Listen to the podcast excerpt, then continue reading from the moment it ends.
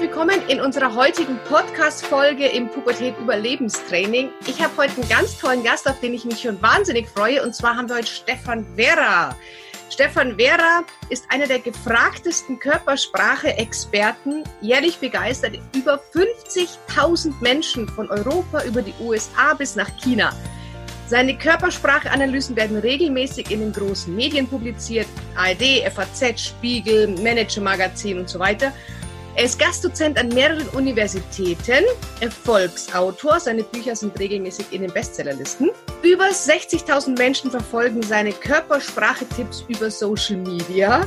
Und mit seiner humorvollen Körpersprache-Show ist er auf Tournee durch den gesamten deutschsprachigen Raum.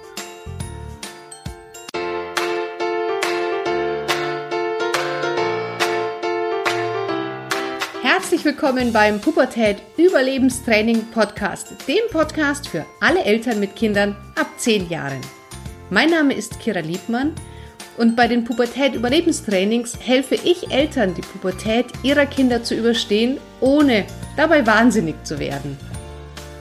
Heute ist er bei uns. Hallo Stefan. Danke für die Einladung, ich freue mich.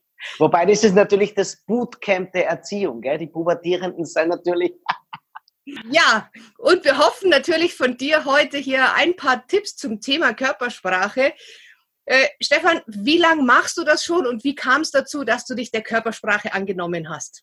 Also ich mache das schon seit über 20 Jahren, das heißt den Großteil meines Erwachsenenlebens. Ich bin jetzt 45 Jahre und ähm, gleich nach dem Studium habe ich begonnen, mich, oder eigentlich schon in, in Kinderjahren, mein Papa ist nämlich Bildhauer. Und wenn der mh, aus einem Baumstamm einen Akt gemacht hat, dann war natürlich bei uns in der Familie oft die Diskussion, wie soll der Akt denn ausschauen? Und ich bringe da ein Beispiel, ja, ob eine Figur die Hand so hat oder so hat, ist ein wahnsinnig kleiner Unterschied. Aber in der Wirkung auf uns macht es einen dramatischen Unterschied. Und ich glaube, das ist bei mir fruchtbar am Boden gefallen. Ich habe mich dann sehr schnell aus einer Logik für mich immer gedacht, ja, wenn es um den Körper geht, dann muss man sich mit dem Steuerorgan beschäftigen und das ist das Gehirn. Und daher kommt auch mein sehr naturwissenschaftlicher Ansatz. Ähm, das heißt, die sprechen nur über evidenzbasierte Körpersprache. Das heißt, über Dinge, die tatsächlich nachgewiesen sind und die Hand und Fuß haben. Ich tue niemals psychologisieren.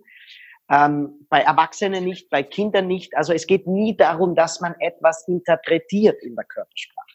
Interpretation ist immer die persönliche Meinung, wie ein Künstler ein Werk interpretiert. Ja, der Bach hat vor 300 Jahren was geschrieben und heute interpretiert man es, weil man glaubt, so könnte er es gemeint haben. Dafür ist in der Körpersprache aus meiner Sicht kein Platz. Wir können niemals in einen Menschen reinschauen anhand der Körpersprache, niemals. Aber, das ist wichtig, wir können immer die Wirkung beurteilen. Das heißt, wenn der Jugendliche zu seinem ersten Bewerbungsgespräch geht und der kommt so die ganze Zeit daher und wir sagen, als Eltern sagen wir, ja, warum freust du dich nicht auf das Bewerbungsgespräch? Und der sagt, ich freue mich eh. Dann muss man sagen, der Jugendliche ist selber schuld, warum er so beurteilt wird. Und ich habe selber Kinder ähm, und man kann sie nur darauf aufmerksam machen, dass die Wirkung nach außen vielleicht nicht immer das Innere widerspiegelt. Aber mhm. die Menschen rund um uns haben nichts anderes zur Verfügung, als die äußeren Signale zu beurteilen. Kannst du denn, wenn du jetzt privat unterwegs bist, mit Leuten zusammen bist, nimmst du das alles wahr, deren Körpersprache, oder kannst du das auch wirklich ausschalten, wenn du nicht im Beruf bist? Ja, also ich bin, ich bin ein bisschen geistig gestört, ja. Ich schaue überall herum und so. Ich habe von dir alles schon mitgeschrieben und so, ja. Nein, natürlich nicht. Ähm, das ist ja totales Missverständnis, wenn ein Mensch glaubt, egal welchen Beruf er hat, egal ob er Mathematiker mhm. ist, ob er, ob er Autoingenieur ist, ob er Psychologe ist, ob er, ob er Tischler ist, wenn der überall in seinem Leben nur mehr bei jedem Anblick von Holz denkt sich der Tischler, welchen Stuhl könnte ich daraus machen, dann ist es eine völlige Verkennung des eigenen Berufes. Völlig. Ähm, es ist so, ich habe die gleiche Wahrnehmungsgabe wie alle Menschen. Unser Gehirn nimmt nun mal über die fünf Sinne auf. Die sind unterschiedlich verteilt, wie wir es aufnehmen. Und zwar das Auge nimmt bei weitem am meisten wahr. Das gilt auch für mich. Es ist nur so, dass wahrscheinlich bei mir mir ein wenig mehr körpersprachliche Signale auffallen. Aber ich muss, lass mal die Kirche im Dorf, auch mir entgeht wahnsinnig viel. Mhm.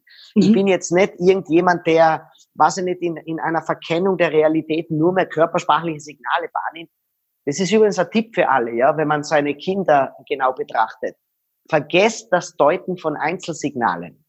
Dafür ist Körpersprache niemals geschaffen worden, sozusagen, oder hat sich in der Evolution niemals entwickelt, sondern wenn wir ein Baby anschauen, dann liest es die Körpersprache der Mutter und des Vaters. Wenn die Mutter nervös ist, sehr hektisch ist, sehr unruhig ist, dann sieht ja das Kind nicht, ui, die Mama hat mit der rechten Augenbraue gezuckt und mit, dem, mit der Hand auch, sondern es merkt an der Muskelspannung, an dem Tempo der Bewegungen, dass die Mutter unruhig ist und das überträgt sich aufs Kind. Plötzlich als Erwachsener, weil wir den Neokortex zur Verfügung haben, das vernünftige Denken, glauben wir, wir müssten jetzt plötzlich alles in Einzelsignale zerklauen. Wichtiger für alle ist, schau dein Kind, deine Tochter, deinen Sohn als Gesamtes an und bemerk, was verändert sich da. Und wenn du grosso modo die Veränderungen erkennst, was er sieht, das Kind verschließt sich zunehmend, dann ist es nicht, weil es einmal verschlossen da sitzt oder jetzt eine schlechte Woche hat. Das kann ja mal sein, aber vergleich das mal mit einem halben Jahr davor. Vergleich mhm. den letzten Urlaub mit dem Urlaub. Gibt es überhaupt keine Zweiergespräche mehr? Gibt es überhaupt nichts mehr? Dann wäre ich aufmerksam und nicht, weil sie einmal mit der Hand gezuckt hat. Jetzt ist ja so, dass viele Eltern ziemlich inkongruent sind zwischen dem, was ihr Körper sagt und was sie selber sagen. So dieses, ja, wie geht's dir? Gut. Ne? Also mhm. wo der Körper was ganz anderes sagt wie der Mund. Können wir die Körpersprache genauso beeinflussen wie das, was wir sagen, oder läuft das automatisch ab? Mhm. Äh, Körpersprache können wir nur sehr begrenzt beeinflussen, weil der Großteil der Körpersprache passiert, bevor wir es überhaupt bewusst merken. Ein Beispiel, du fährst mit dem Auto und die Polizei hält dich, oder du siehst nur die Polizei, sie hält dich gar nicht auf, du siehst sie nur blitzschnell bist du auf die Bremse treten und das Lenkrad festhalten und ganz brav geradeaus schauen. Aber pass auf, aber danach wird er erst bewusst, Moment, ich habe alles korrekt gemacht. Ich bin richtig schnell gefahren, alle Regeln eingehalten. Aber bis der bewusste Gedanke kommt, hat der Körper schon lang reagiert gehabt. Mhm. Und deswegen für alle Eltern ganz wichtig, wenn du willst, dass deine Kinder Enthusiasmus haben, lebendig sind, dann musst du es ihnen auch vorleben. Und jetzt will ich einmal was sagen. Ja, jetzt muss ich, jetzt muss ich kurz ausholen. Bitte. Ein Appell an die Eltern. Und zwar, viele Menschen, wenn ich so heute durch Deutschland, durch Österreich, durch, durch den deutschsprachigen Raum gehe, ja, aber es ist auch weltweit, ich bin ja viel unterwegs, ja. Die Leute glauben alle, die Welt ist kurz vorm Kippen ins Negative. Es ist kurz davor, dass alles zusammenbricht. Hey, weißt du was? Wir leben im deutschsprachigen Raum in einer der reichsten Re äh, Gegenden der Welt. Wir haben in Deutschland quasi Vollbeschäftigung ähm, Steuerüberschüsse. Es ist wahnsinnig sicher in diesem Land. Aber trotzdem glauben die Welt, die Leute, es passiert was. Jetzt folgendes. Jetzt liest du in der frühen Nachrichten und denkst, ach, dieser Trump da drüben, was der wieder gemacht hat. Und dann sagst, na, und die in Berlin da oben, alles nur Flaschen. Und in München, keine Ahnung, die haben ja auch nichts, nichts, nichts. Und, und dann äh, gehst, kommst du von der Arbeit am Abend nach Hause, wo dich deine Kinder wiedersehen und sagst, boah, das Chef, na, keine Ahnung, na, warum habe ich nicht mehr zu sagen? Mit deiner Körpersprache signalisierst du den Kindern die ganze Zeit, es ist ein riesengroßes Drama. Und jetzt sage ich dir was. Ich habe selber zwei Kinder, zehn und elf Jahre, kurz vor der Pubertät. Oh ja. Kurz vor, kurz vor dem Bootcamp, ja. Du, was ich denen ein Leben lang sage? Ich sage denen, es wird unglaublich toll werden. Die Mobilität verändert sich gerade, die Kommunikation verändert sich gerade. Es ist unglaublich spannend, was gerade passiert. Ich sage Ihnen einfach, die Welt, in der Sie reingeboren sind, ist so wahnsinnig spannend. Und ich sage Ihnen sogar, ich bin ein wenig neidisch, weil ich wäre gern ein paar Jahr, Jahrzehnte später auf die Welt gekommen, um das alles mitzuerleben. Ich will Ihnen einfach mitgeben, es wird unglaublich toll. Ich habe ein wahnsinniges Vertrauen zu der Jugend. Aber was machen wir? Wir leben in einem unglaublich gut funktionierenden System, aber sagen Ihnen ständig, es wäre schlimm.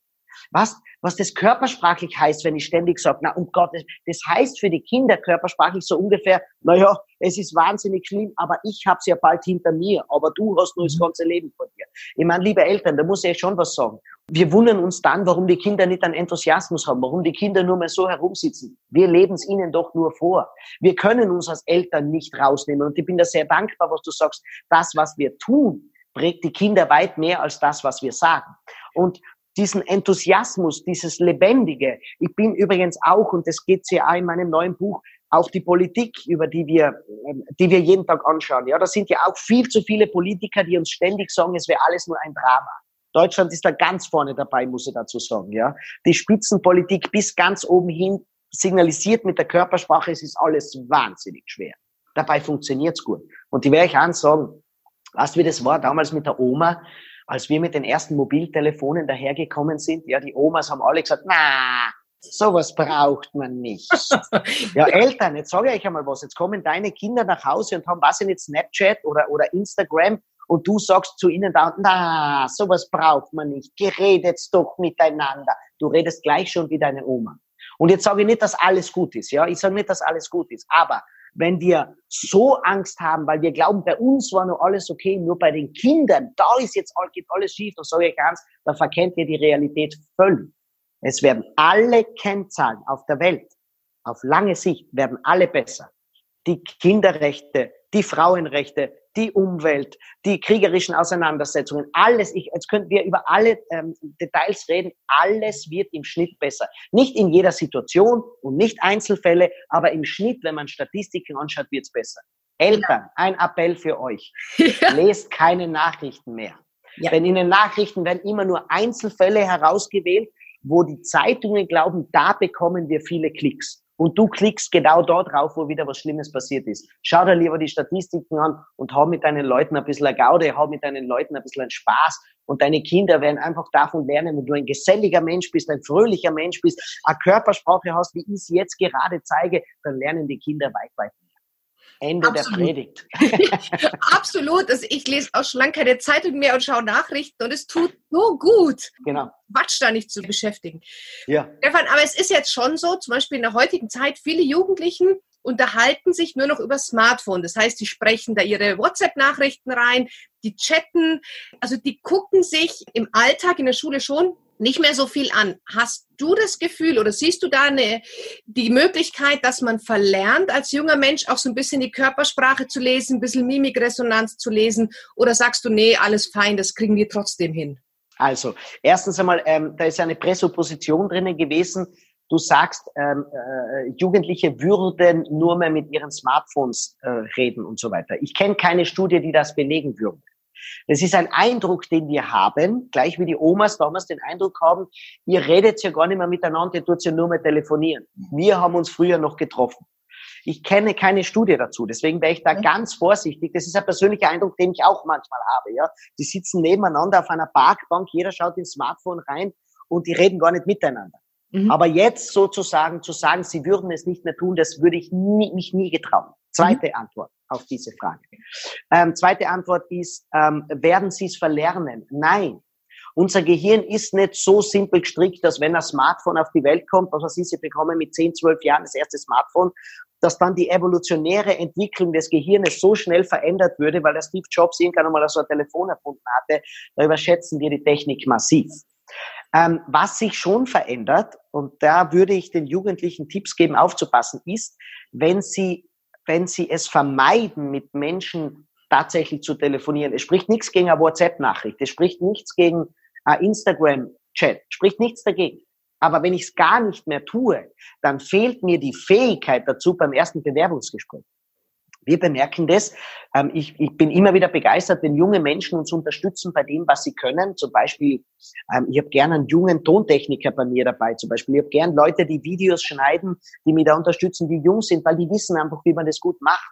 Allerdings, wenn die auf Anrufe von uns nur mehr mit aufgezeichneten Sprachnachrichten ähm, antworten, dann haben sie die Kommunikation missverstanden. Das ist, ich gebe einen konkreten Tipp mit, du die Kommunikation nicht nach unten deklinieren. Das heißt, wenn es um ein persönliches Treffen geht, dann sprich persönlich mit den Leuten. Wenn dich jemand anruft und um einen Rückruf bittet, schreib nicht eine WhatsApp-Nachricht schriftlich, weil dann hast du es runterdekliniert. Das heißt, für alle gilt, du es nicht, wenn ein Mensch mit dir reden will, dann akzeptier das, mach ein Treffen mit ihm aus. Mhm. Wenn einer mit dir telefonieren will, dann akzeptier das, telefonier mit ihm und gib ihm nicht eine WhatsApp-Nachricht, wo er nicht antworten kann eine, drauf, eine gesprochene. Und mhm. wenn jemand dir eine WhatsApp-Nachricht gibt, dann nur mehr zu tippen, dann deklinieren wir ständig runter. Mhm. Das mindert massiv dein selbstbewusstes Auftreten und das signalisiert dem anderen, ich will mit dir eigentlich nicht kommunizieren. Und deswegen bin ich teilweise sehr wohl bei dir und teilweise sehr wohl bei der Meinung, ähm, das Geschick verändert sich. Ja, je öfter ich mit jemandem telefoniere, desto geschickter bin ich beim Telefonieren. Je öfter ich mich mit jemandem treffe, desto geschickter bin ich beim Treffen.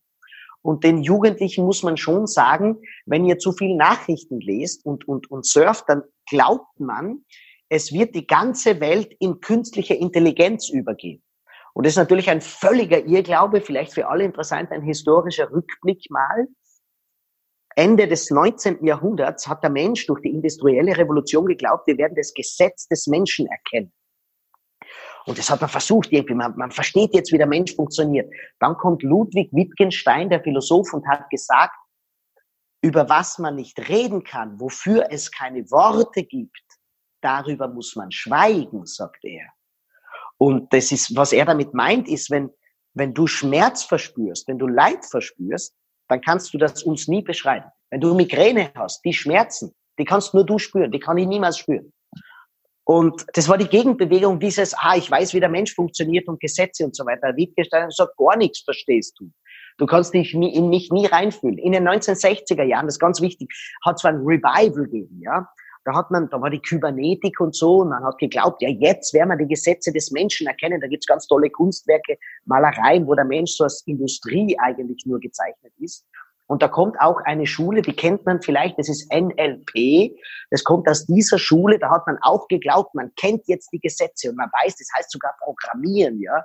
Man könne einen Menschen, man versteht das Programm und deswegen kann ich jeden Menschen beeinflussen. Man weiß natürlich die Wissenschaft, dass das völlig unwissenschaftlich ist und heute aber. Das muss ich für die Jugendlichen sagen und für die Eltern. Glaubt man das wieder? Man nennt die Gesetze heute Algorithmen. Und man glaubt, den Algorithmus habe ich jetzt, jetzt brauche ich nur mehr App. Liebe Leute, wenn du nicht mit Leuten reden kannst, mit im Vier-Augen-Gespräch, dann wirst du keine tollen Jobs kriegen, du wirst trotz deiner tollen App, wirst du keine Geldgeber finden, du wirst auf Kongressen nicht sprechen, wo man dich wegen deiner App, die du entwickelt hast, einladen würde. Leute, vergesst das Reden nicht. Vergesst nicht, miteinander über die Körpersprache zu kommunizieren. Gibt es zwischen Kindern, Jugendlichen und Erwachsenen in der Körpersprache Unterschiede oder ist uns das wirklich angeboren und äh, ist dann auch immer gleich oder siehst du da Unterschiede? Da hast jetzt zwei Fragen drin. Das war das Wort angeboren. Ich fange mit dem Wort okay. an. Ja, der Großteil unserer Körpersprache ist vorgeburtlich festgelegt. In meinem aktuellen Buch, es heißt Leithammel sind auch nur Menschen, analysiere ich sieben Weltpolitiker. Und zwar, das sind die mächtigsten Menschen der Welt. Weil ich wollte einfach wissen, warum finden wir manche total toll und manche total peinlich. Seit über mhm. zehn Jahren be beobachte ich im Auftrag von verschiedenen Medien weltweit Wahlkämpfe und dort immer die Körpersprache der Wahlkämpfe. Und es ist faszinierend, auch Menschen, die einen völligen Blödsinn daherreden, haben unglaublich viele Follower. Jetzt könnte man nachdenken, wen meine ich damit, ja? Mhm. Ähm, und die Frage ist aber, warum, warum laufen denen so viele Leute nach? Die sind ja nicht alle blöd. Sie sind nicht blöd, sondern sie sind von ihm persönlich angesprochen. Jetzt nenne ich Beispiel in Deutschland die Angela Merkel. Die ist seit über zehn Jahren, hat die unglaubliche Zustimmungsraten gehabt. Und wenn man die Leute fragt, ja, was hat sie denn gemacht in diesen 10, 15 Jahren? Da werden die Leute fast nichts wissen. Aber sie haben ein Gefühl zu ihr. Und mhm. der Donald Trump, da werden alle eine Meinung dazu haben. Aber wenn ich frage, was hat er denn konkret gemacht? Da fällt überhaupt nichts ein. Da sagst du maximal, ja, der will eine Mauer bauen. Aber konkret fällt dir fast nichts ein, aber du hast ein Gefühl zu diesem Menschen. Wie kommt dieses Gefühl? Ich beschreibe es im Buch ganz genau. Es kommt durch die nonverbalen Signale, die er aussendet. Der haut am Tisch, der brüllt herum, der schimpft und zeigt aggressive Signale. Und damit fühlen Menschen sich angesprochen, die diese Aggressivität selber in sich verspüren, die verzweifelt sind. Und bei der Angela Merkel ist eben die Stabilität.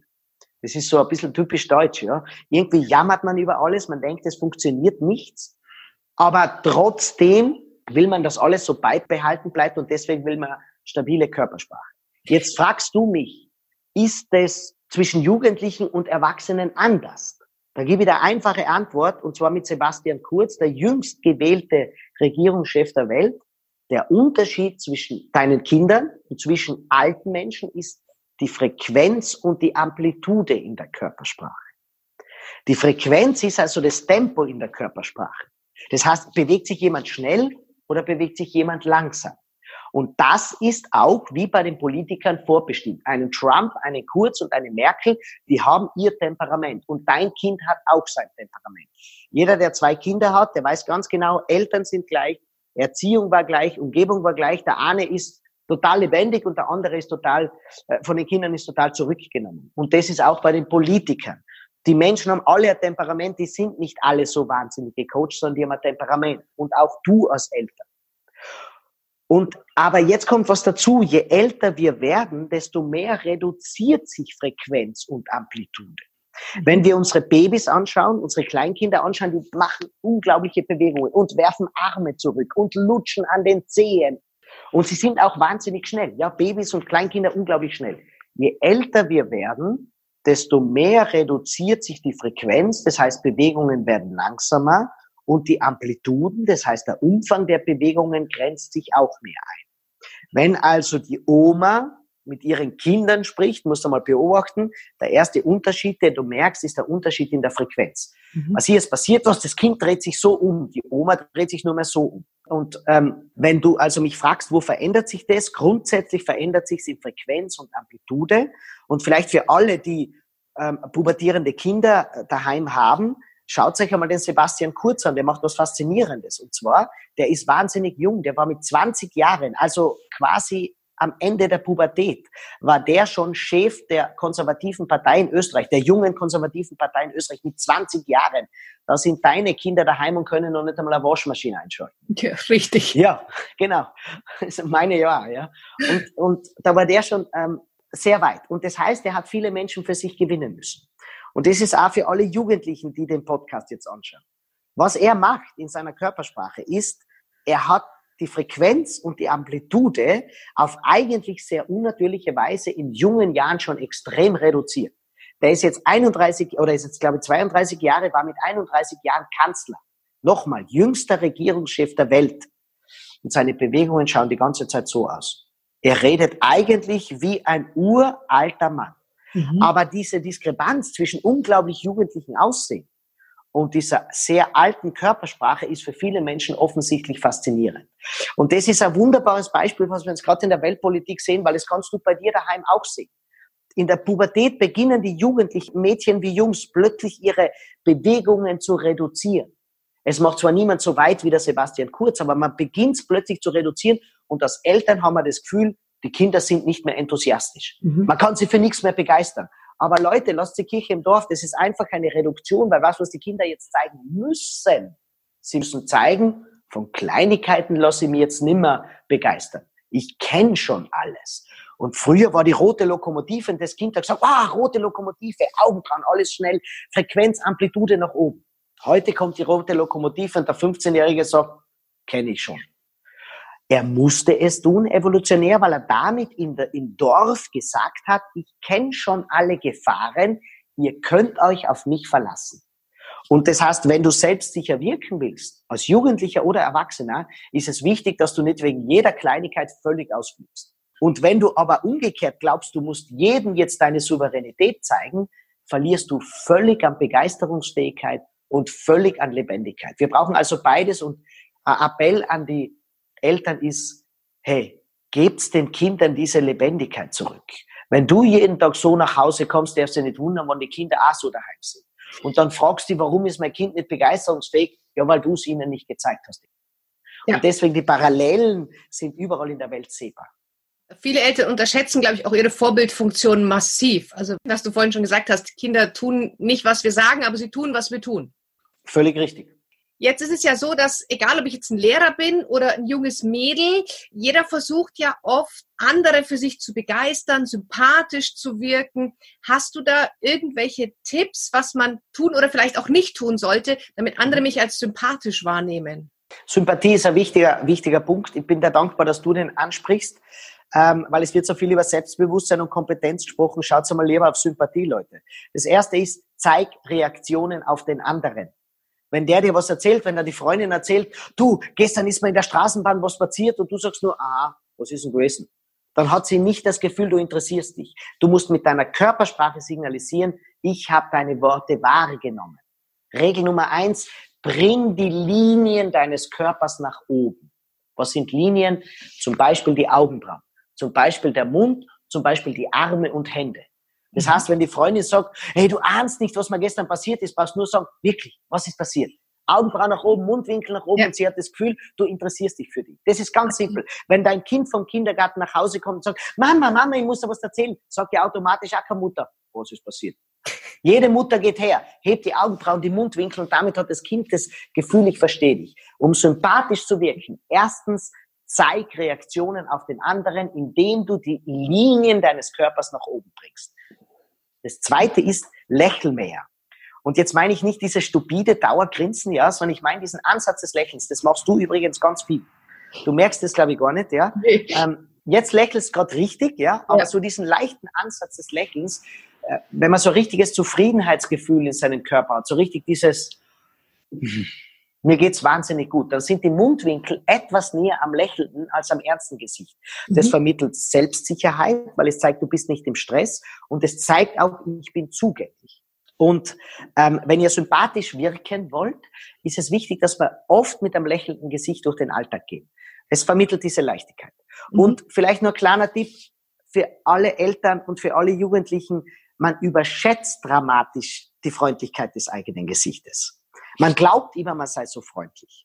Und das kann man den Jugendlichen mitgeben. Ich gebe das meinen Kindern zum Beispiel mit. Ähm, wir lernen ihnen natürlich auch, grüßt Menschen und seid freundlich, aber wir sagen ihnen auch gleich, es reicht nicht, wenn du zu ihnen sagst, hallo. Was also nur der Postmann läutet an der Tür und wir lernen ihnen halt Grüße und dann sagen sie Hallo. Und das ist zu wenig, weil diese Begrüßung ist genau gar nichts wert. Und was da hilft, ist den Kindern, wenn man sie zufällig mal aufnimmt, wenn ein Foto von ihnen passiert, ihnen einmal zu sagen und ihnen zu sagen, schau mal her, du lächelst gar nicht. Und dieses Bewusstsein, was du fährst mit dem Auto in der Früh, stehst im Stau, schaust rechts rüber und ärgerst dich, warum der so krantig schaut in der Früh. Dann schaust zum anderen Autofahrer, der schaut auch so krantig, klapp mal den Rückspiegel runter und schau rein, wie du reinschaust. Ja. Also, wir brauchen ein Bewusstsein dafür, schaue ich wirklich so freundlich oder schaue ich nicht so freundlich. Das ist wichtig für die Sympathie. Und dann als dritter und letzter Punkt, den ich jetzt so schnell mitgebe, ist, bewegt euch mehr. Bewegen ist bei der Sympathie ganz wichtig. Was, wenn wir zwar plaudern, jetzt stehen wir kurz auf, ja, wenn wir zwei plaudern, was machen wir? Ähm, ich hoffe, du hörst mich noch. Hörst du mich ja, noch? Ja. Ja. Wenn wir zwei plaudern, dann würden wir ganz locker miteinander reden. Ich gehe ein wenig und so. Wir würden nicht so steif voreinander stehen. Mhm. Und ähm, das muss man auch immer wieder trainieren, weil wir merken oft gar nicht. Und dann sagen wir, ja, aber ich war so fasziniert von deinen Worten. Das mag schon sein, aber du wirkst trotzdem unglaublich steif und unnahbar. Also ja. ich wiederhole, Linie nach oben, mehr Lächeln und ein wenig mehr Lockerheit und Bewegung in der Körpersprache. Ich mache zum Beispiel meiner Tochter manchmal so eine Challenge, wenn wir durch die Stadt gehen, dass wir andere Menschen anlächeln und nach zwei, drei Minuten hat derjenige gewonnen, der die meisten Lächler zurückbekommen hat. Und das trainiert halt total, einfach fremde Menschen freundlich und offen zu begegnen und unvoreingenommen. Und ich glaube, wenn wir Sympathie entgegenbringen, dann kriegen wir auch wesentlich mehr Sympathie zurück. Super, ja. super. Kann ich auch nur empfehlen, es nimmt einem auch ein bisschen die Scheu, mit fremden Menschen zu sprechen, wenn man einfach nur mal übt, fremde Menschen anzulächeln, weil das so eine Riesenhürde ist. Ja, genau, bin ich total bei dir. Jetzt auf der anderen Seite gibt es ja zum Beispiel auch Momente, in denen wir so Stress haben. Sagen wir mal vor einer Prüfung oder vor einem Bewerbungsgespräch, vor einer Schulaufgabe, was auch immer. Gibt es so Beruhigungsgesten? Kann ich mich selber, meinen Körper irgendwie beruhigen, wenn ich merke, dass ich total nervös bin oder aufgeregt bin? Ja, nimm Drogen. ja, okay.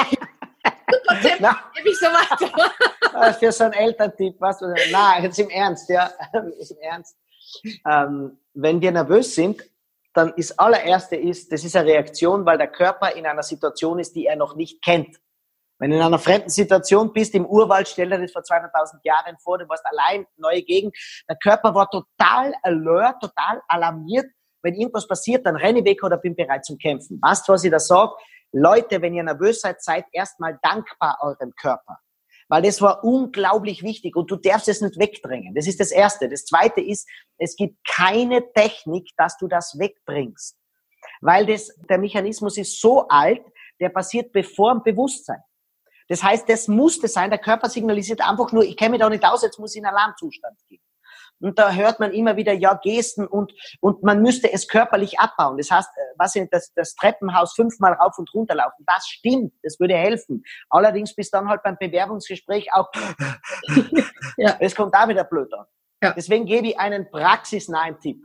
Wenn du nervös bist und du bist beim Bewerbungsgespräch, bei der Prüfung, was auch immer, bei der Präsentation, stell dir doch vor die Leute hin und sag, ähm, jetzt muss ich nicht sagen, das ist mein erstes Bewerbungsgespräch und gleich bei der Firma, wo ich seit meiner Kindheit einen Job haben wollte. Ich gebe es ehrlich zu, ich bin jetzt wahnsinnig nervös. Mhm. Was was passiert?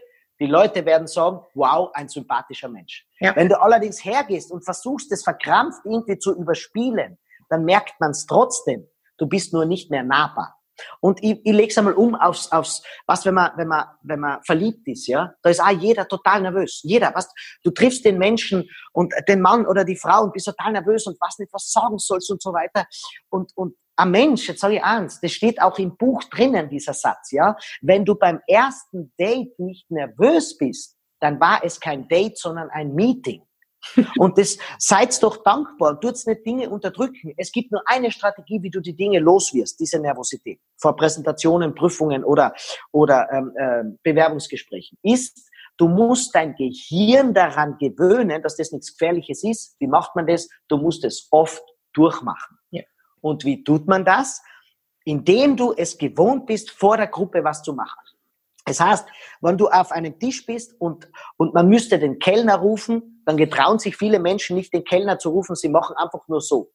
In dem Moment, um das zu üben, stehst einfach mal auf und winkst quer durchs Lokal den Kellner. Es weiß niemand am Tisch, warum du das getan hast. Du hast es aber getan, um dein Selbstbewusstsein zu stärken. Der Busfahrer macht die hinterste Tür vom Bus nicht auf und du würdest gern aussteigen. Nimm deinen Mut zusammen und ruf quer durch den Bus durch, ich würde gerne aussteigen.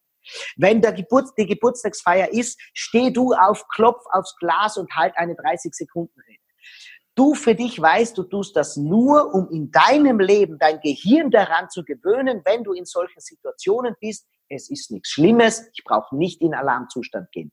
Wenn du nämlich all die Situationen ständig vermeidest und sagst, sowas ist nichts für mich und das bin ich nicht, dann bist du das, du wärst es eigentlich schon aber du hast dein Gehirn immer in einem Bereich gehalten, wo es nicht lernen musste, damit umzugehen. Und das heißt, allen Kindern vor der Jugend müsste man eigentlich das Selbstbewusstsein zu geben, sprich doch vor der Klasse. Aber was passiert bei uns? Die haben einmal pro Semester ein Referat, ein einziges Mal. Und da haben es alle die Hosen voll. In Amerika drüben müssen die mindestens einmal pro Woche vor den Leuten stehen. Und da schaust du das an, gehst in amerikanischen Straßen, die reden sofort jeden Menschen an. Und wir sagen dann immer, das wäre oberflächlich. Na, sie sind es einfach nur gewohnt, mit Leuten schnell in Kontakt zu kommen. Gewöhnt den Kindern an, euren Kindern, gewöhnt an, dass nichts Schlimmes ist, den Mund aufzumachen. Eine freundliche Art. Also es kommt halt leider bei den Klassen dann auch vor, wenn du dann was Falsches sagst, dann wirst du ausgelacht und es passiert dann dreimal und dann sagst halt einfach auch gar nichts mehr. Aber das passiert in Amerika drüben auch, da bin ich ganz bei dir. Und jetzt brauchen wir gar nicht eine, Selbsthilfegruppe gründen, warum das so schlimm ist und wie schlimm die Kinder sind. Sie sind so, ja. ja. Sie sind so. Und es bleibt aber, da bin ich bei dir, es bleibt aber auch bei uns ähm, so, dass wir in dem Moment dann hergehen und uns nicht mehr getrauen. Und selbstbewusst wirst du dann, wenn du dich weiterhin getraust, das zu machen. Nicht die ärgerst, dass irgendjemand nicht so reagiert hat, wie du es gerne hättest, weil das passiert dir bei der Präsentation in der Firma auch. Du redest vorne und einer sitzt drin und macht da kannst du ja dann auch nicht hergehen und sagen, ja, jetzt rede ich nicht mehr, weil der ist nicht begeistert. Das heißt, es gehört ja eben dazu, dass du im Bus vorrufst und jemand dreht sich um und schaut nur so skeptisch zu dir nach hinten. Lern doch darüber zu stehen und ja. nicht zu erwarten, alle müssen so reagieren, wie du es gerne hättest. Absolut, absolut, bin ich komplett bei dir. Stefan, bevor wir gleich noch auf dein Buch eingehen, da habe ich auch noch ein paar Fragen, die ich wahnsinnig spannend finde, hätte ich gerne noch eine Frage und zwar, merke ich, wenn ich mit jemandem spreche oder woran am ersten, dass jetzt gleich so ein Konflikt kommt. Also bahnt sich ein Streit vorher körpersprachlich an, weil es knallt halt so oft in den Familien und kann ich das als Eltern vielleicht schon vorher sehen und dann sagen, okay, jetzt mache ich Stopp. Ja, wow, super Frage. Ja, wir können den Konflikt per se nicht erkennen, aber wir können die Änderung in der Körpersprache erkennen und woran man skeptisch wird. Zum Beispiel, wenn der Körper einfriert. Ja, das ist minimal, was ich jetzt gerade mache. Du redest mit mir, wir reden ganz locker und plötzlich sagst du, pfah, die Österreicher, ein völlig überflüssiges Land. Und ich schaue dann plötzlich so noch zu dir. Das heißt, meine Gestik, meine Mimik friert plötzlich ein. Sie ist nicht mehr adäquat zu meinen Worten. Und ähm, in dem Moment dann äh, musst du erkennen, da ist jetzt gerade was passiert. Vielleicht das Wort Österreicher was ihn gerade aufgeregt hat. Und du redest immer noch weiter, aber in dem Moment bleibe ich so stehen. Deine Worte kannst vergessen. Du musst mhm. eins zurückgehen. An der Körpersprache hast du es erkannt.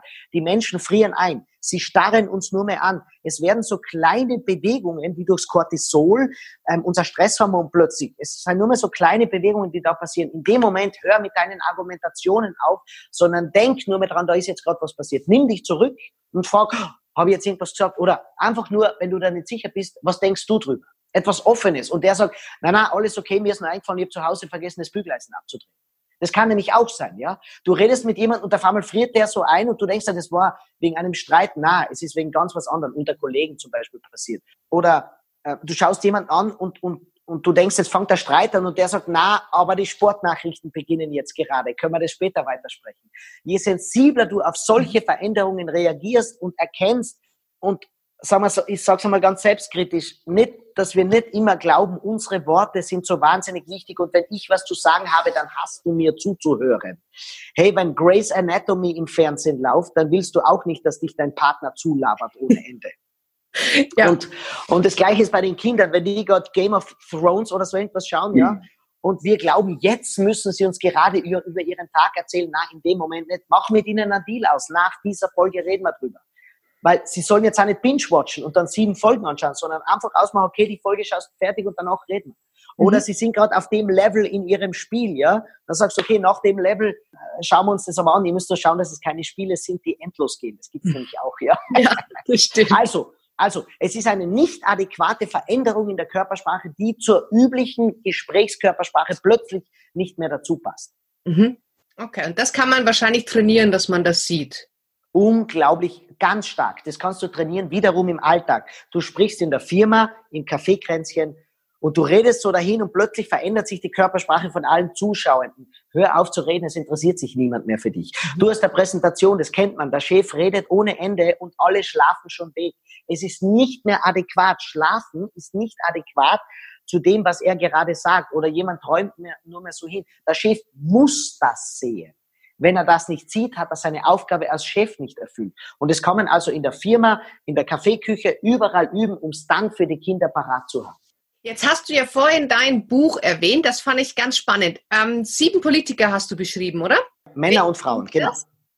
Ja. Es sind äh, Emmanuel Macron, französischer mhm. Präsident, der ist besonders wichtig, weil er extrem hochfrequent arbeitet. Das heißt, bei dem ist weniger wichtig, was er tut, sondern wie er es macht. Ja, dann haben wir ähm, den Sebastian Kurz, den habe ich schon angesprochen, weil er eben der Jüngste ist. Und mich fasziniert einfach, dass ein junger Mensch so viel Akzeptanz haben kann, unabhängig davon, ob man sie politisch mag oder nicht. Ich habe die Angela Merkel natürlich drin, als unglaublicher Stabilitätsanker in der Körpersprache.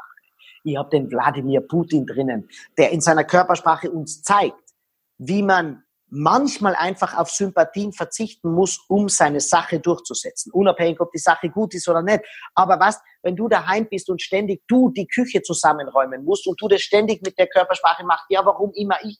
Hey, wenn du in Putin Körpersprache machst, Stirnwurst nach vor, Hand auf den Tisch und sagst, du räumst heute den Geschirrspüler aus, glaub mir, dass die Sache ist erledigt. Dann habe ich natürlich den Donald Trump dabei und für mich ist auch ganz wichtig gewesen der Xi Jinping, chinesischer Staatschef.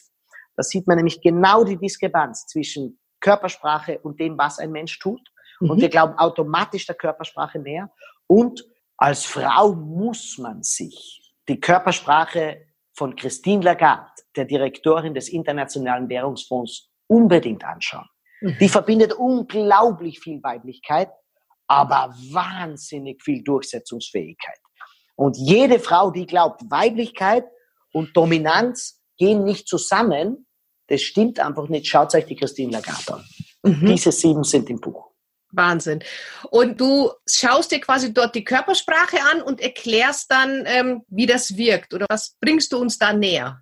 Also ganz einfach gesagt ist, ich analysiere ganz, ganz detailliert die einzelnen Körpersignale erklär, woher sie aus der, aus der Urzeit kommen. Ganz wichtig, wir bleiben nicht an der Oberfläche, sondern wir mhm. erklären, wie haben das die Primaten gemacht, wie haben wir das in Urzeiten gemacht, was passiert neurologisch und erklären, warum das gewisse Gefühle auslöst. Warum das zum Beispiel äh, bei manchen Menschen was Positives auslöst. Weil im ersten Moment denken wir uns, das ist nur aggressiv, aber hey, auf ganz viele Menschen wirkt das unglaublich nahbar.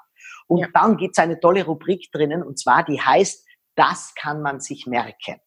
Und da schreibe ich bei den wichtigsten Signalen, bei jedem Politiker schreibe ich immer wieder eine kleine Rubrik und bringe ein Beispiel aus der Praxis, wo du das brauchen kannst. Bei der Kindererziehung, beim Haushalt, wie ich schon gesagt habe, wenn du präsentierst in der Firma, beim Bewerbungsgespräch, bei all solchen Situationen, wo du dir die Signale der Politiker einfach abschauen kannst, weil ich denke mal, Menschen, die so erfolgreich sind, unabhängig von der Sympathie, ist ganz wichtig, und unabhängig der politischen Inhalte, die sind alle wahnsinnig erfolgreich ein Narr, wer sich da nicht das eine oder andere abschaut. Definitiv. Sind denn diese äh, sieben von Natur aus oder haben die nicht alle einen Körpersprachencoach und das ist total einstudiert? Ja, ähm, da wird immer viel gesagt, äh, da wird so viel gecoacht und so weiter.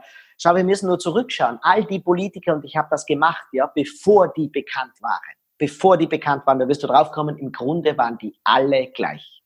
Ich habe übrigens ausschließlich aktuelle Politikerinnen und Politiker genommen, weil ich will. Im Buch sind unglaublich tolle Bilder. Nicht diese Schnöselbilder, sondern ganz typische Bilder, ja. Aber geht's bitte ins YouTube und überprüft alles, was ich da drin schreibe. Und dann wirst du merken, ein Trump, eine Lagarde, eine Merkel, ein Sebastian Kurz, die waren in jungen Jahren, wo sie kein Mensch noch gekannt hat, im Grunde völlig gleich. Aha, okay. Weil das Temperament des Menschen ist unabänderlich. Mhm. Wir glauben nur in unserem Denken, aha, jetzt ist er da oben, jetzt ist er gecoacht und jetzt gibt's nur mehr Geheimcodes, die nur mehr Geheimleute ihm gesagt haben, was, was das ist. Das ist ein Signal der Unterlegenheit. Wir glauben die ganze Zeit, ja, die da oben. Damit sagen wir aber auch, wir da unten. Mhm. Ich appelliere an alle, deswegen heißt auch das Buch, Leithammel sind auch nur Menschen. Die seien nichts anderes wie wir. Ja, klar kriegen die ein paar Tipps. Du warst auch schon in vielen Seminaren, da hättest du auch schon viele Tipps bekommen. Und die setzen ein paar Tipps um, ein paar setzen die Tipps nicht um. Ich schreibe auch gleich rein, es gibt ganz ungeschickte Politiker, drinnen und die beschreibt es ja ganz genau, warum man erkennt, dass die ungeschickt sind. Die hätten genauso Coaches, aber sie schaffen es einfach nicht umzusetzen. Mhm. Also auch du mit deiner Körpersprache, da kann Coach kommen, wer will. Wenn du deiner Persönlichkeit treu bleibst, hast du die höchste Glaubwürdigkeit. Okay, wir werden natürlich das Buch hier verlinken. Ich Danke. nehme an, selbstverständlich, ähm, ich nehme an, du hast auch Seminare. Kann man bei dir das Thema Körpersprache lernen? Tingelst du dann vielleicht zufällig durch Deutschland im Moment oder später mal? Ja, ich bin ganz fest auf Tournee. Ähm, okay. Ich bin 150 Mal im Jahr stehe ich auf Bühnen. Weltweit, wie du schon vorher gesagt hast, in China, in Amerika. Äh, ich habe jetzt gerade eine Anfrage wieder aus Singapur bekommen. In Barcelona wird es heuer noch sein. Aber natürlich am meisten im deutschsprachigen Raum. Und mhm. ihr müsst dabei sein. Denn Körpersprache muss man erleben. Und Körpersprache, das Lesen des Buches ist die wichtigste Voraussetzung, weil du kommst mit einer großen Vorbereitung hin. Aber du wirst am Ende des Abends rausgehen und nicht wissen, ob du mehr gelacht oder mehr gelernt hast. Ja. Mir ist nämlich einfach wichtig, dass wir Lebendigkeit haben, dass wir Begeisterung haben und das, was ich vorher gesagt habe, diese Begeisterung, die du den Kindern geben sollst, die haben wir im Seminar schon.